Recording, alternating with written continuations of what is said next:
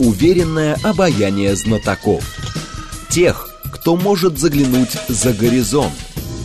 Они знают точные цифры и могут просчитать завтрашний день. Умные парни вновь и вновь выходят в прямой эфир, чтобы многое нам объяснить. Программа предназначена для лиц старше 16 лет.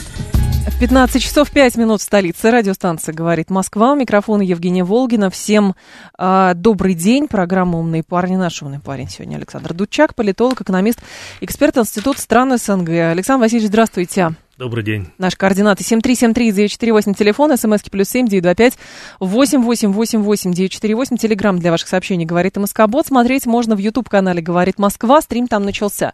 Давайте, наверное, начнем с того, что происходит все-таки в Белгородской области, потому что сколько военных специалистов, столько, в принципе, и мнений. Вот. И важно понимать все-таки, что это такое. Во-первых, очевидно совершенно стало, что артиллерии, наверное, у той стороны стало больше по каким-то причинам. Другое дело, вот эти набеги, налеты и попытка там, захвата той же самой Новой Таволжанки и так далее, это некий отвлекающий маневр с целью того, чтобы российские войска свои силы рассредоточили? Или это один из элементов того самого контрнаступления, о котором говорят последние полгода? Как вы это видите? Знаете, я не буду отнимать хлеб у военных угу. специалистов. Посмотрим просто на, на все, все эти события с точки зрения такой концепции этой общей игры. Давайте. Которая происходит на Украине, то, что сейчас там происходит. Ну, понятно, что Украина не может победить в этой войне. Перед ней такую задачу не ставится. Что бы они там ни говорили, что мы там, значит, все прекрасно понимают, чем это закончится. А какую задачу перед ней ставят тогда, ну, если не а победить, а вот, не понимаю? А вот э, перед ней ставят задачу как можно дольше сопротивляться, пока у них хватит населения. Потом запустят э, менее ценных партнеров по НАТО, вы думаете? Я думаю, да, что задача именно такая, тянуть конфликт как, можно дольше, пока Украина может гореть. Пока этот Буратино может значит, обеспечивать Карабаса-Барабаса теплом и энергией своего тела. Но и, к сожалению, это все идет за счет жизней людей, ну, попавших вот в такую ситуацию во временную этот кошмар под э, диктатуру того режима, который сейчас там находится. Ну, это как бы совсем другая тема. А ну вот задачу, угу. в принципе, Украина решает. А такими набегами на пограничные области, они, ну, как бы поднимают и себе боевой дух, и информационные поводы у них э, замечательные. И на Западе они могут какие-то результаты представить. И здесь они, ну, пытаются, так сказать, внести сомнения и напряженку внутри общества. Но, в общем-то, там не глупые люди сидят, кто, в общем-то, сочиняет эти сценарии. Но вы думаете, что действительно Украине так и говорят, вы, главное, вы не должны побеждать? Нет, Я просто конечно. не очень понимаю. Нет, как Украине говорят, э, вот в очередной раз это ассоциация с безнадежно больным, к которому приходят, и все рассказывают о том, что да, мы там сейчас вот баян купили, на твоей свадьбе сыграем, а сами берут этот сантиметр и меряют его в длину и в ширину. То есть, на угу. самом деле все прекрасно понимают, чем закончится. В крайнем случае это может, конечно, закончиться ядерной войной, потому что Россия не может проиграть по определению, потому что, ну, есть вариант, когда не, вы, не выиграет просто никто. Ну, понятно. Вот и все. Значит, просто э, правильно было сказано, совершенно согласен. Зачем нам тот мир, в котором не будет России? Если они хотят, чтобы не было России, ну, их точно... И они как бы балансируют на грани, и все пытаются проверить, а насколько Россия готова, а вот мы можем еще немножко ее там, значит, этого медведя в берлоге немножко палочкой потыкать, а вдруг он не вылезет. Ну, все-таки все чаши терпения бесконечные, но они очень тщательно взвешивают, а вот еще она не переполнилась ли. Но вот эти объяснения, хорошо, у вас теперь как у политолога спрошу, а, как бы мы понимаем, что э, конфликт гибридный, очень многое проводится в информационном поле, задача там панику насадить, понятно, там еще что-то, какие-то противоречивые эмоции у людей вызвать и так далее. Но э, мы понимаем, что с точки зрения как бы руководства страны, естественно, поддаваться на провокации не нужно. И, естественно, заявления должны быть там взвешенными, холодными, может быть, даже формальными, чтобы там взбесить, например, того же самого противника. Но другое дело, просчитаны ли внутренние риски, потому что, ну, людям в Белгородской области, простите, но сложно объяснить, что мы не поддаемся на провокации, ничего. Люди в Белгородской области, в лице даже того же самого губернатора, говорят, слушайте, а что надо сделать, и вообще сделайте что-нибудь, чтобы наша территория уже не была, ну, примерно в таком же положении, в котором был Донецк. Ну вот я с вами совершенно согласен в том плане, что да, вот И в этом плане у них есть определенные серьезные как бы, успехи. Потому что люди-то страдают, и у них задача да, вот, устроить такие страдания. И я, наверное, поэтому и не в руководстве страны, потому что я бы поддался бы на провокации, бы, вот сознательно даже поддался бы. И, наверное, бы... В смысле, бахнули бы уже? Или что? Ну, Каким образом поддались бы провокации? Ну, да. Нет, здесь же важна грань важна грань как бы того, что есть провокация, как на провокацию нужно отвечать, потому что та сторона действительно, она выглядит, ну, как, а, ведет себя как такой, а, как бы, человек есть такой, который кошмарит всех окружающих. Ну, вот кошмарит, приходит и все, а что ты мне сделаешь? А ты мне ничего не сделаешь. А, а давай так еще. Нет, это мое последнее предупреждение. А давай еще ближе. Нет, это мое последнее предупреждение там. И, ну, это же может длиться действительно бесконечно. Ну, знаете, вот, по-моему, слишком как-то так нежно руководство относится к народу, даже избыточно, все время пытаясь э, ну, сделать так, чтобы как можно большая часть населения не чувствовала вообще в принципе, что вот идет война. И, может быть, это и хорошо, и действительно люди не ощущают ни по прилавкам магазинов, ни там как бы по распорядку дня у тех, кто напрямую не связан с СВО, у кого ну, нет там родственников, кто не, лично воюет. Но, но все-таки по-моему, это слишком нежные отношения. Вот я там с коллегой сегодня с одним общался, да. он тоже начинает говорить, ну вот, вот все, кто призывает дополнительную мобилизацию, вот пусть они первые пойдут. Что ты переживаешь, говорю, у тебя-то точно не, не, не трудно. А ну там как бы, вот я говорю, слушай, когда будет батальон кандидатов наук, тебя поставят политруком. Вот тогда пойдешь точно. Он говорит, ну до этого точно не дойдет. Говорит, вот ты в восьмом ряду будешь идти там в этой волне мобилизации. Ну вот есть, вот люди почему-то до сих пор много людей таких, которые считают, ну это где-то там, и вообще не надо было, на... до сих пор люди говорят, не надо было начинать. Слушайте, что значит не надо было начинать?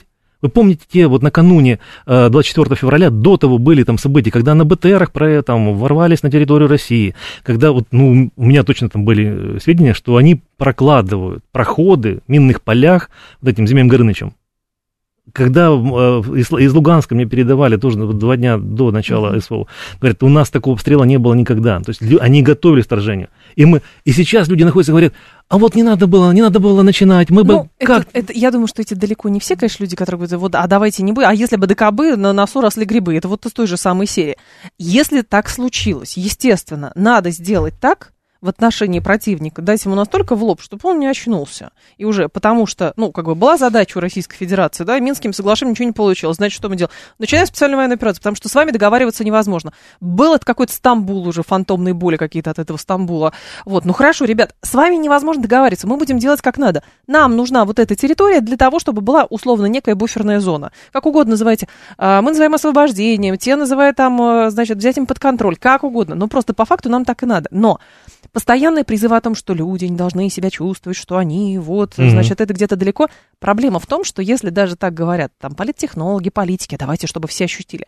Проблема в том, иногда мне кажется, что не все политтехнологи это ощутили, в отличие от людей, потому что люди в Белгородской области, например, это все, а, и в Курской уже частично, начинают все это ощущать, и тогда задается вопрос, ребят, мы ощутили, а дальше что? От вас же многое зависит. Они говорят, а мы не подаемся на провокации. И тогда говорят, ну подождите, мы вам дали такой кредит доверия, чтобы вы же говорили, что мы вот, вот сейчас вот надо, все, давайте. Он говорит, а мы не подаемся на провокации. Да, надо поддаться на провокацию и строить Армагеддон хотя бы э, там, где это можно сделать. Но есть же средства, есть же... И предупредить... Я понимаю, значит, у нас не э, заявлено неоднократно. Мы не воюем с населением. Мы не воюем с населением. Ну, да. Но это население надо предупредить, что, дорогое население, находящееся на таких территориях, будет проводиться специальная операция на вашем участке, на территории Украины, там каких-то областей. Здесь у вас сосредоточены подразделения вооруженных сил Украины. Мы вынуждены с ними бороться, если они не согласны воткнуть штык в землю. Поэтому все будет сноситься подчастую. Будьте любезны, эвакуируйтесь. А вы думаете только про ковровые бомбардировки теперь mm-hmm. уже или что? Ну, а какая разница, если это, смотрите, ну, Бахмут. Э, Начать пос, с мостов хотя Посмотрите на Бахмут, да, посмотрите там. Нет, ну, понимаете, э, Бахмут, ладно, ну, опять же, с Бахмутом там какая-то очень темная сейчас история, не будем вдаваться в подробности, какие-то опять заявления приходят, что там какие-то сады, там не все так однозначно, как было, ну, в общем, непонятно. А, история с возможностью Украины, которую она сейчас имеет, например, в отношении артиллерии. Ей же, значит, как-то подвезли не по воздуху, под... не материализовалось это, как в фильме в Гарри Поттере. Ну вот когда говорят, что и подтверждено уже документально, что на полях сражений появились там пакистанские снаряды 155-миллиметровые. Когда Северная Корея говорит, мы как бы поставим, не поставим, но по факту они начинают поставлять. Южная, ну, южная. Южная, естественно, южная, естественно. а вы сказали северная. Ой, извините, пожалуйста, Северная Корея наш, наш друг и союзник. Ну, вот, ну и транспорт же идет. Есть э, и корабли, которые, известные маршруты, которые, по которым они идут. Из Канады везут леопарды, допустим. Везли, довезли спокойно. Почему вот идут суда там, с, со снарядами? Мы не должны разочаровать дорогих партнеров. А вот почему ли, да, летят самолеты транспортные и доставляют э, оружие. Они должны не долетать, а сказать, а мы не знаем, а вот неизвестная ракета его сбила, а какая-то подводная лодка. Помните историю в каком-то, то ли на судоверфи какой-то в Британии не так давно, то ли что, в нескольких местах, в 17, что ли, в 15, mm. какой-то подводный кабель какой-то Замечательный краб туда кабель. подлез какой-то, да. краб, и вот что-то а все там, это знаете, перещелкал. Так подводные лодки находят кашалотов, которые опутываются этим кабелем, они там, к сожалению, умирают. А mm. может быть, он наконец-то его перекусил. Ну, uh-huh. и, и кабель между Северной Америкой и Европой, и трубопровод от э, Норвегии в Шотландию, в Великобританию. А может быть, все дело в том, Александр Васильевич, что мы наблюдаем некую фрагментацию все-таки боевых действий. Ведь, по сути, действительно, многие ваши коллеги, политологи, военные эксперты говорят, что мы наблюдаем, а, именно участвуем в конфликте принципиально иного рода, конфликте именно 21 века. Потому что можно, конечно, просто сказать, а давайте сделаем, как наши предки, 80 а, лет назад. Все просто скопируем подчастую, даже приказы будем одинаково отдавать, вот, и тогда все получится. А оказывается, все совсем по-другому. Но мы не все оставили в прошлом из того, чем занимались наши предки 80 лет назад.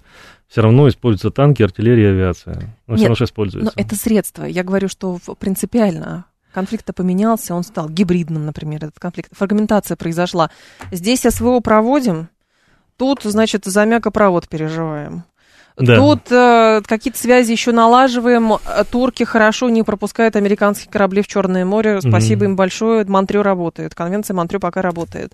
Вот, то есть мы видим действительно и в таком формате, насколько я понимаю, конфликт, к сожалению, он может длиться долго. Да, конечно, может длиться долго.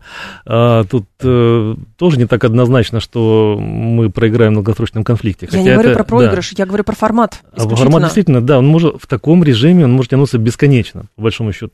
Пока хватит населения, ну, население Украины при таком темпе может хватить действительно, ну, лет на пять точно, пока остальные там не едут. У них там сейчас устраивают э, новые правила, там новый ужесточает режим выезда. Теперь 17-летние пацаны проблематично им выехать с территории Украины. Угу. И так, и, ну, ну, потому что скоро 18. Ну, да, да, да. И кто может, э, те выезжают.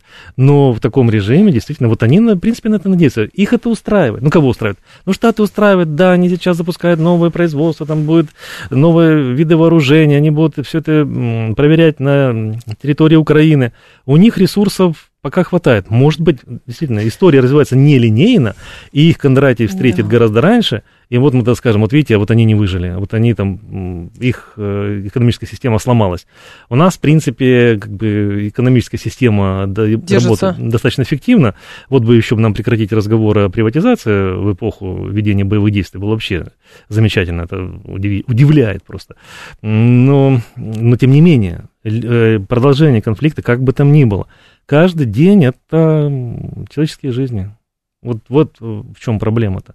Ладно бы там ресурсы какие там нефть, газ, уголь, дрова э, горят, а, а люди не страдают. Вот беда-то в том, что мы людей теряем. Вот это а самое главное. Как вы объясните действительно вот этот формат а, конфликта сейчас, когда вот вы Пакистан упомянули, но при этом Пакистан насколько я понимаю, собирается там российскую нефть по льготной цене покупать, а, приобретать. Вот. А я понимаю, нам рынки нужны и прочее. Но вот как это объяснить, вот что конфликт именно таким стал? Вот за счет чего это произошло?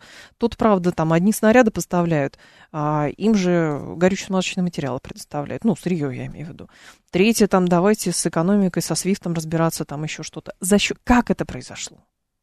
Почему перешло в такую долгую... Ну, почему она... Нет, почему она такая именно стадия? То есть, как бы, по... нам же как по классике понятно.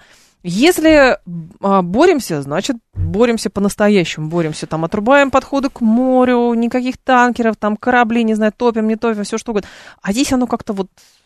Они, а, судя по их высказываниям, действия в начале СВО, они так и думали, что будет вот жесткий ответ. Поэтому они и немцы даже говорили, мы кроме касок и аптечек ничего не поставляем, потому что мы не хотим становиться стороной конфликта, а потом слово за слово, стрелковое оружие, бронетехника. О, как бы, вы что, два года назад представить, чтобы на Украину немцы поставляли самоходные установки из зенитно-ракетной ну, комплекса. потому что ответа не было. Ну, видимо, а, да, они, так они теперь говорят, так мы в 16 однозначно. То есть они даже это не обсуждают, у них другой вопрос.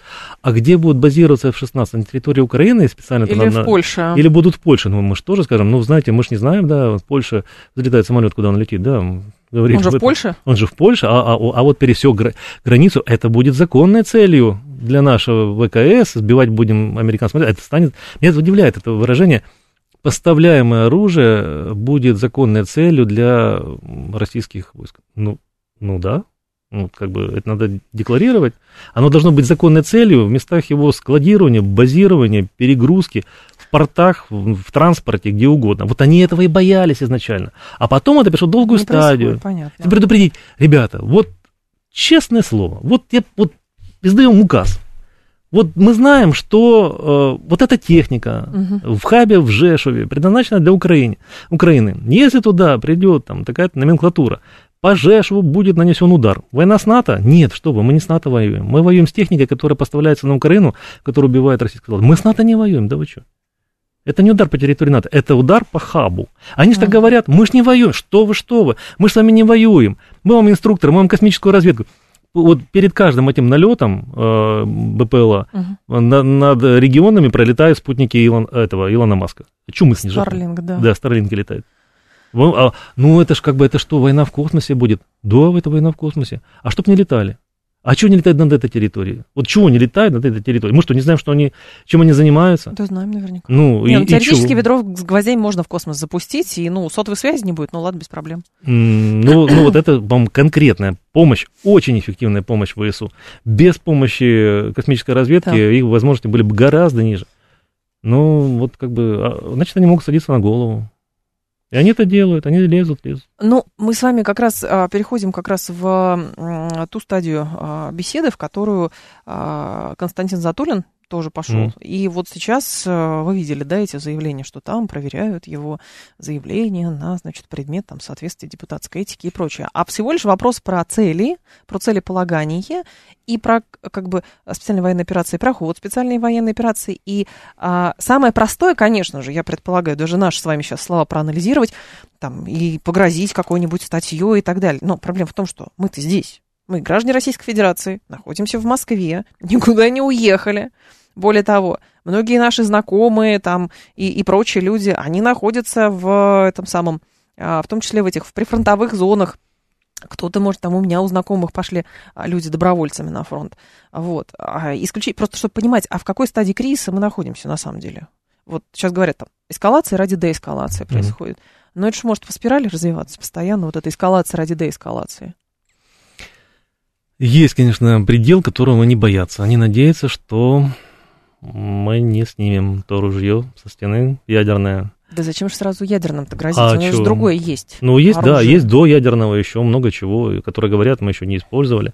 Вот цели и задачи могут тоже меняться по ходу действия. И никто не отменял, допустим, задачу по денацификации Украины, ну, это можно так назвать, просто ликвидацию нацистского режима.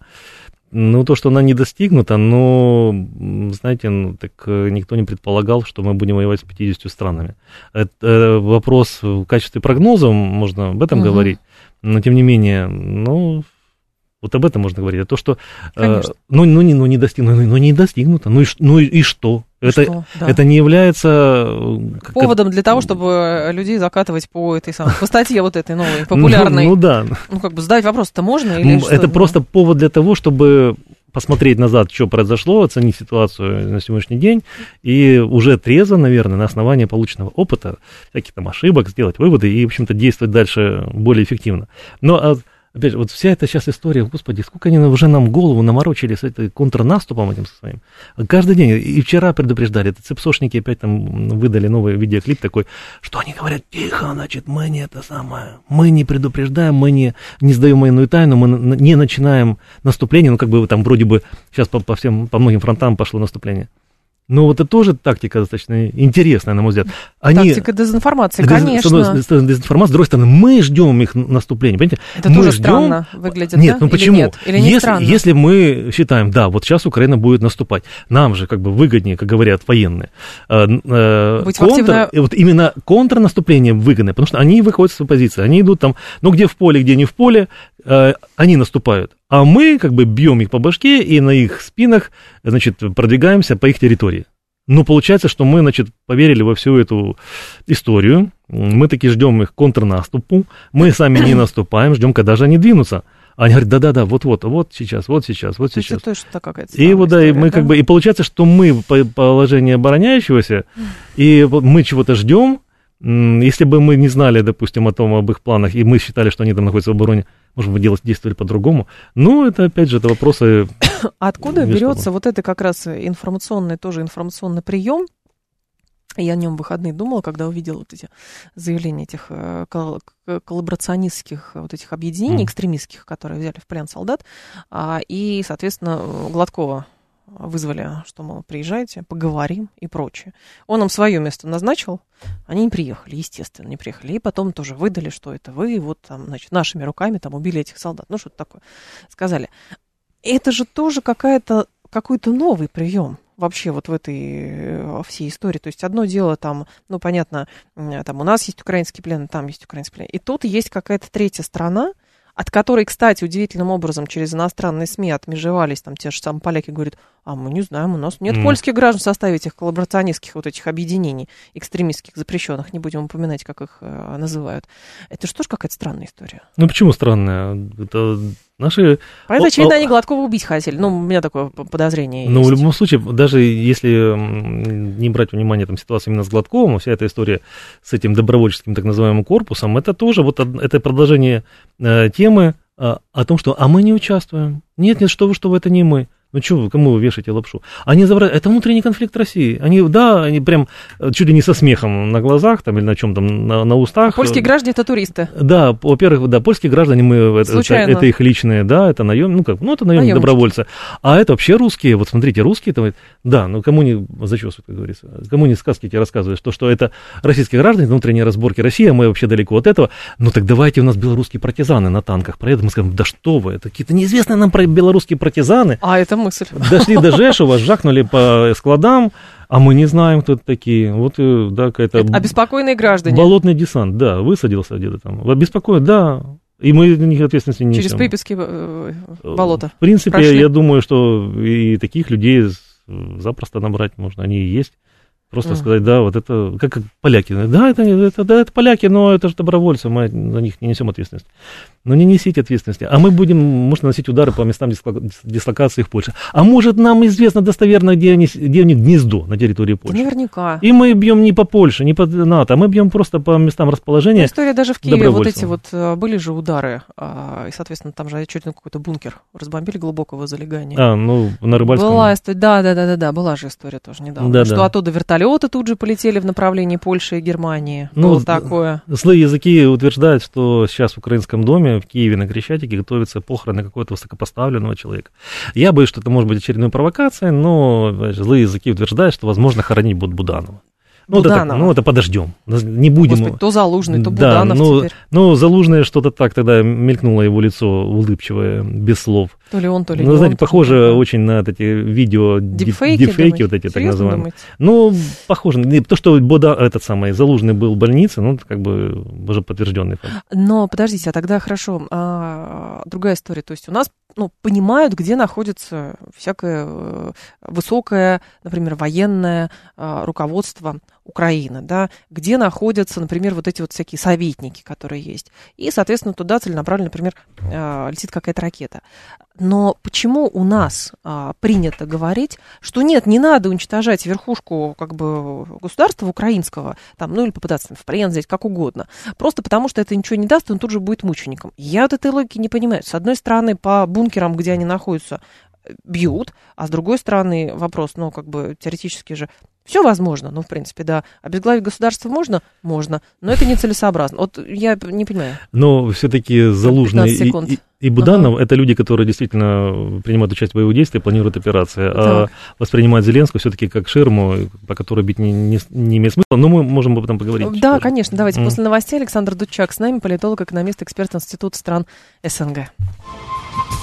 Уверенное обаяние знатоков. Тех, кто может заглянуть за горизонт. Они знают точные цифры и могут просчитать завтрашний день. Умные парни. 15.36, столица, радиостанция «Говорит Москва», 94.8, микрофон Евгения Волгина. Продолжаем. Александр Дудчак с нами, политолог, экономист, эксперт Института страны СНГ. Александр Васильевич, вы свой тезис хотели договорить? Напомните. Не. Сейчас э, э, с вопроса слушателя было, сейчас скажу. Вот, вопрос слушателя говорит, а, подождите, вы выступаете за ковровые бомбардировки, а не боитесь, что тогда нас окончательно украинцы проклянут? А зачем нам это? Мы уже в Чечне многое угу. а, проходили. А вот э, тоже это интересный вопрос, между да, прочим. Да, пожалуйста. Смотрите, я не за ковровые бомбардировки по мирному населению уж точно. Понравится украинцам нынешняя ситуация бессмысленно, если мы говорим о тех, кто вынужденно или по каким-то другим причинам, или добровольно э, принял э, вот эту идеологию, но, скорее всего, большинство людей, которые как бы поддерживают э, формально даже эту власть и говорит, там, Россия наш враг, все-таки это результат действия за 8-9 лет, особенно за последний год, и средств информации, и силового давления и прочего. Есть небольшая часть людей, которая там осталась и все-таки ждет.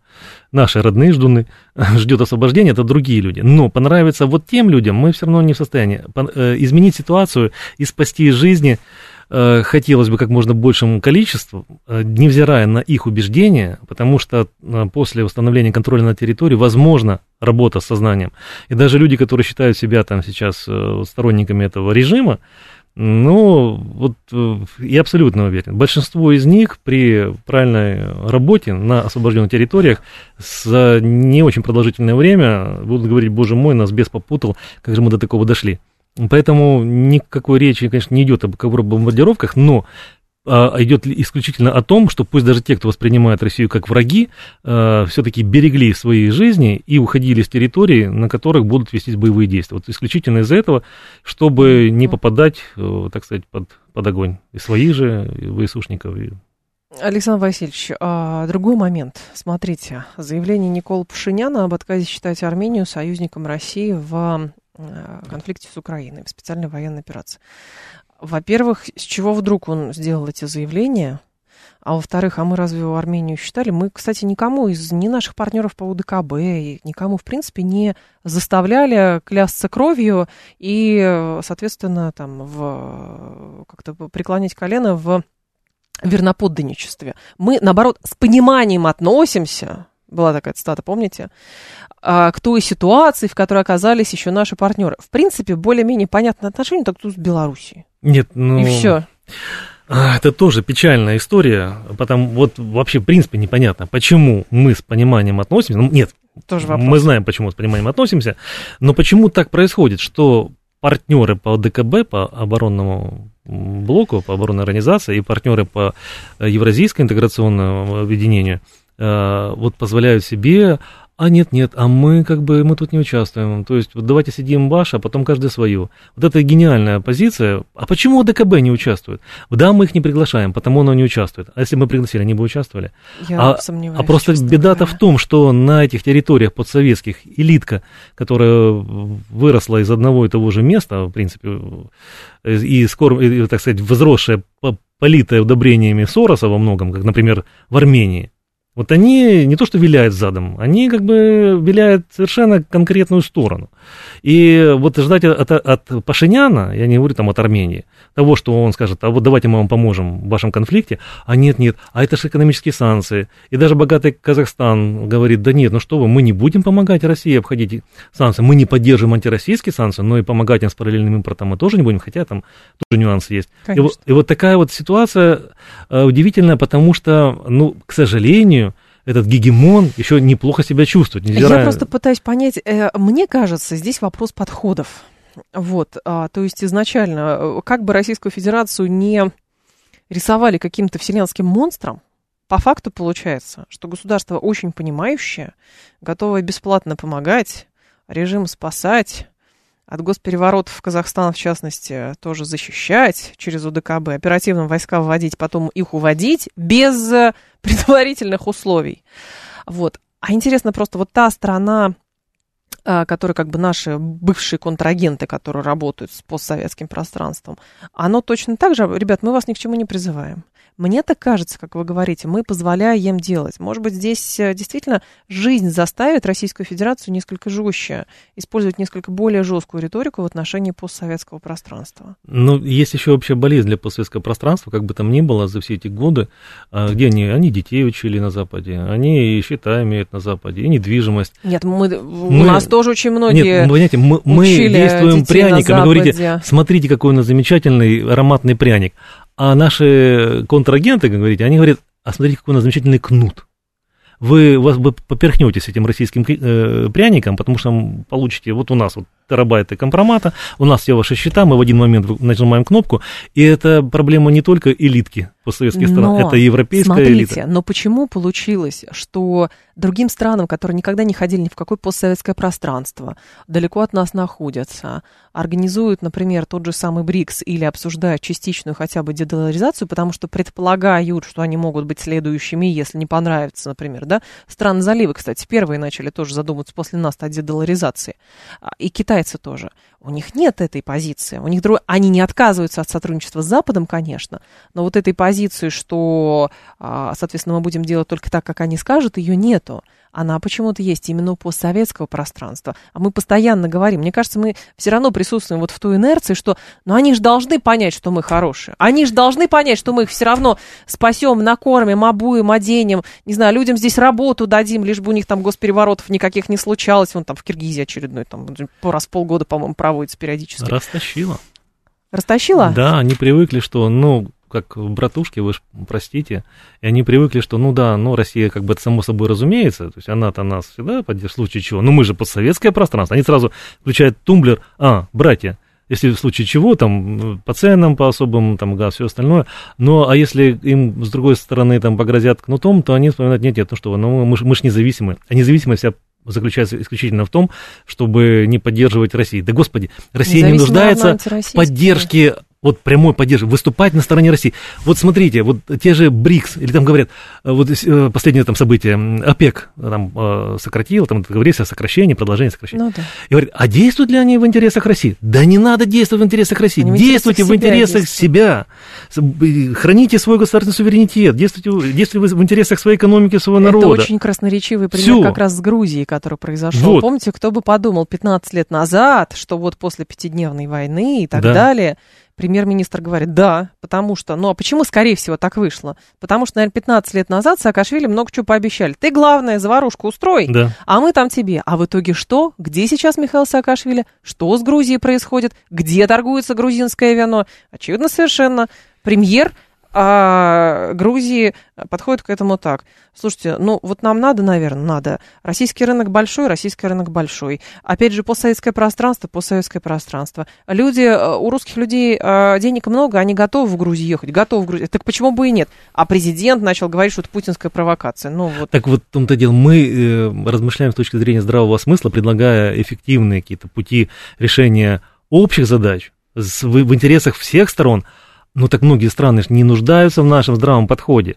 Вот Молдавия могла бы посмотреть на Грузию и сделать выводы. Слушайте, ну куда молдаванам-то? В Европу вино везти? Ну смешно. А, а молдавское вино на российском рынке было поглощено полностью. А к чему Санду тогда сейчас говорят про? А мы не против, мы, если что, зеленый свет э, на Приднестровье. Вот. Так, Приглашаем, опять, вот, пожалуйста. Роль элит, выращенных, поставленных к власти э, путем отрицательного отбора, э, сформированные партии, когда там толстый слой вот этих всех э, политических э, организаций, партий НКО, НПО, через которые пробиться просто человеку со здравым с, э, смыслом ну, практически невозможно. На и, Германию посмотрите. И мне кажется, да, что есть тоже здесь, мы с вами в предыдущем эфире упоминали по поводу разницы между а, тем, что было в Чечне, и тем, что происходит на Украине.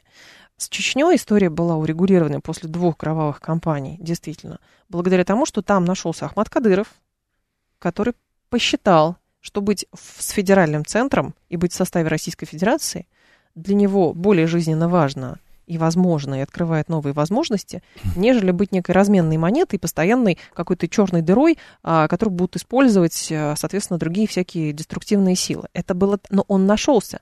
А с нашей стороны сейчас мы думаем, но ведь те страны должны очнуться, или там та же самая Украина должна... На Украине не найдется какой-то Ахмат Кадыров, который скажет, э, который скажет там э, Зеленскому, а на тот момент, да, с каким-то... Это не клановое государство, это совсем другое государство. То же самое в Европе. Не будет такого, что ну мы давайте сейчас дождемся, что европейцы откроют глаза, поймут, что Рютте, Шольц, там Макрон и прочие, это какие-то странные элиты, которые ведут все, все европейское общество в тартарары, придет новый, и тогда-то мы договоримся. Это пассивная позиция, вот в чем дело. И пассивная позиция и не придет. 78% немцев, где-то я читал такую статистику, э, да, соглашаются с тем, что санкции против России нанесли по ним удар, но примерно такое же количество говорит о том, что, ну, надо продолжать.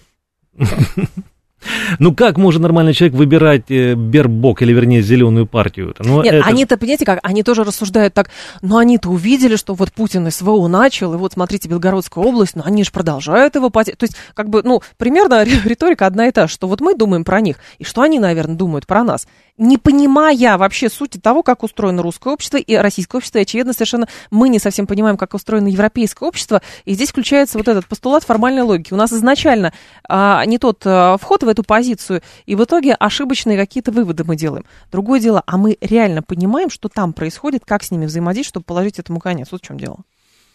А, насчет понимания и это, притворения этого понимания да действия. Ну, я думаю, где-то наверху, там, на самом-самом высоком верху есть представление о том, уже, слава тебе Господи, есть после того, как был нормандский формат, когда были Минские соглашения, но, видите, до сих пор вот прорываются такие идеи, а вот, а давайте мы там, значит, миру мир, пису пис, а под угу. любым, до сих пор звучат эти, под любым предлогом. Ну, предполагается, что когда-то смогут договориться. Ну, хотя, не, нет, договориться речь. вряд ли будет возможно, но только тогда, когда у них совсем будет тяжелая ситуация. Пока они будут видеть, что их это не касается, война идет далеко, на какой-то Украине, да ради бога, по себе идет. Американцев вообще не волновала бы даже проблема локального ядерного конфликта. Их-то что волнует? Ну, а что, американцам, что наоборот, только давай, потому что это списывает долги, это...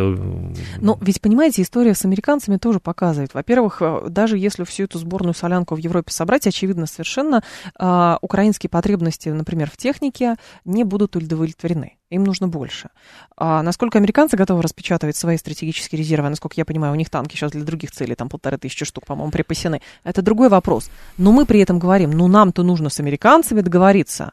Ну, в общем, да. Но как-то не видно никаких... Э, у американцев островная логика островитян. Они там далеко, вся заварушка через океан, а там разбирайтесь как хотите. Нет, ну они же сознательно топят там и производство бронетехники в Европе, тех же немцев, замещая своим товаром. Своим вооружением, В общем-то, да, да в общем-то, насчет ради чего-то и запущено во многом. Ну, планы-то пятилетние они сверстали в развитию своего военно-промышленного комплекса, и они собираются, они собираются воевать долго. У них планы, они уже все посчитали, они уже потратили то, что они посчитали. То, что они прикинули, какие у них будут доходы благодаря войне с Россией. Например, ну, а Европе, через... думаете, не, не будут э, рассуждать, э, как, а что мы будем делать с этими заводами многочисленными, когда, например, конфликт закончится?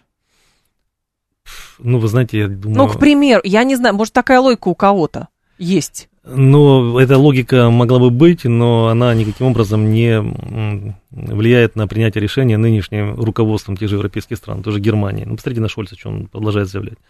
Он даже, он даже не может помочь в этой ситуации, когда есть потребность в вооружениях, он даже свои, своим производителям не может помочь. Там немцы заявляют о том, что они собираются построить завод вместе с украинскими специалистами производству не леопардова, там, пантер, uh-huh. э, и там колоссальные инвестиции, все такое, но вряд ли оно реализуется, потому что не их дело производить высокотехнологичную технику, тем более военную. Это дело американцев. Поэтому очень странно выглядят наши постоянные ритуальные заявления, что мы открыты контактам и прочее. Mm, ну... Моя, ну, мое представление было, что вся возможность всех контактов прикрылась, она еще там, э, в, значит, в декабре 20 какого там первого года, получается, когда мы отправили это, свой там ультиматум, требования, как угодно. Те сказали, ничего такого, мы хорошо, не хотите так, будет по-другому. А в итоге мы какой-то, значит, делаем шаг и говорим, ну что? Но тут хочется самостоятельно додумать э, эту мысль, изложенную, так сказать, в руководящих структурах. Да и, и интерпретировать ее таким образом, что мы-то готовы принять ваше предложение о, о вашей капитуляции, или мы готовы с вами что обсудить? Ну, вот Но... я не вижу другого варианта обсуждения, кроме как капитуляции Украины. Потому что все остальное... Я думаю, что капитуляция в классическом смысле Ну, вот, значит, нет вот таких. Но мы готовы. Ну, мы можем говорить о том, что мы готовы с вами обсудить. Но это так же, как они говорят. А мы тоже готовы с вами обсудить, но только если вы выполните план Зеленского. Ну, всё. вот и все. Значит, кто кого заборол?